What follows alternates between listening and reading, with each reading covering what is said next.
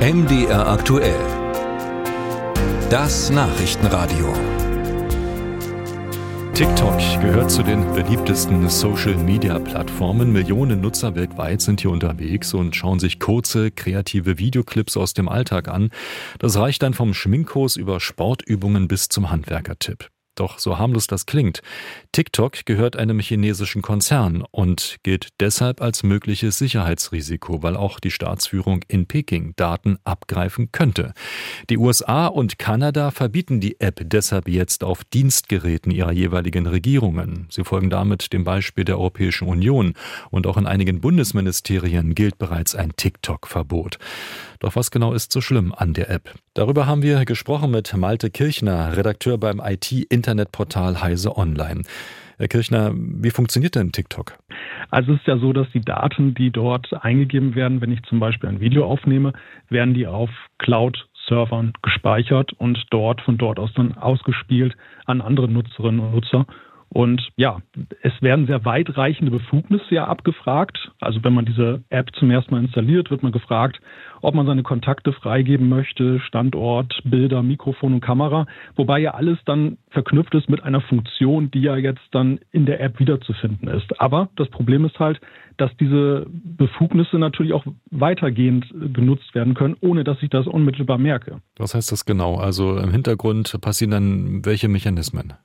Ja, es könnte zum Beispiel sein, also dass mein, mein Standort permanent weiter abgefragt wird im Hintergrund und dass daraus dann ein Bewegungsprofil entsteht, das dann auf dem Server abgespeichert wird. TikTok lässt sich da über die Datenschutzerklärung sehr weitreichende Befugnisse einräumen. Also es wird dort auch davon gesprochen, dass Drittfirmen, weitere Unternehmen innerhalb des Unternehmensverbundes von ByteDance, dem Herausgeber von TikTok, äh, dass die Zugriff auf diese Daten erlangen können ja, und keiner weiß so wirklich, was dann damit geschieht. Also ich muss quasi einen Blankocheck unterschreiben.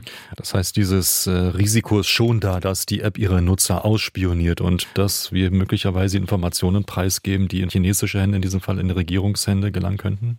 Ja, also ich halte diese Bedenken schon für durchaus berechtigt, weil natürlich äh, alleine das Abgreifen von Kontakten äh, vordergründig, um jetzt zu schauen, ob da Freunde auch bei TikTok sind.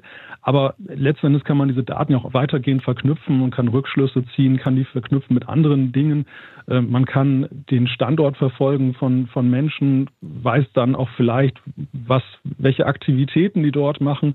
Und all das lässt natürlich dann doch mehr zu, als das dann der eigentliche Zweck der App ist. Und das, das betrifft im Übrigen nicht nur TikTok. Das ist halt ein, eine generelle Frage bei Apps, dass äh, man schon eben gerade im professionellen Kontext überlegen sollte, wie weitreichend können da Daten über mich erhoben werden. Sind das alles ähm, aus Ihrer Erfahrung so theoretische Szenarien oder haben Sie konkrete Beispiele, dass dann tatsächlich ähm, bei TikTok Daten abgegriffen wurden und dort aufgetaucht sind, wo sie nun gar nicht ähm, hin sollten? Naja, es gab einen Fall, wo ein US-Magazin dargelegt hat, dass äh, US-Journalisten von ByteDance-Mitarbeitern überwacht wurden, beziehungsweise es wurde nachvollzogen, ob die bestimmte Lokale aufgesucht haben.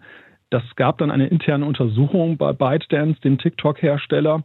Und da trat halt zutage, dass auch dann chinesische Mitarbeiter involviert waren. Die hatten dann Zugriff auf Daten, die in den USA gespeichert waren.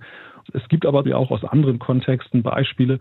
Ein Fitness-Tracker, der Daten erhoben hat, aus denen sich zum Beispiel Bewegungsprofile von US-Soldaten im Einsatz im Irak oder Afghanistan dann herauskristallisierten. Äh, und es zeigt letzten Endes, welche Möglichkeiten in diesen Apps stecken, in diesen Daten und weshalb da Vorsicht angeraten ist. Sagt Malte Kirchner, Redakteur beim IT-Internetportal Heise Online.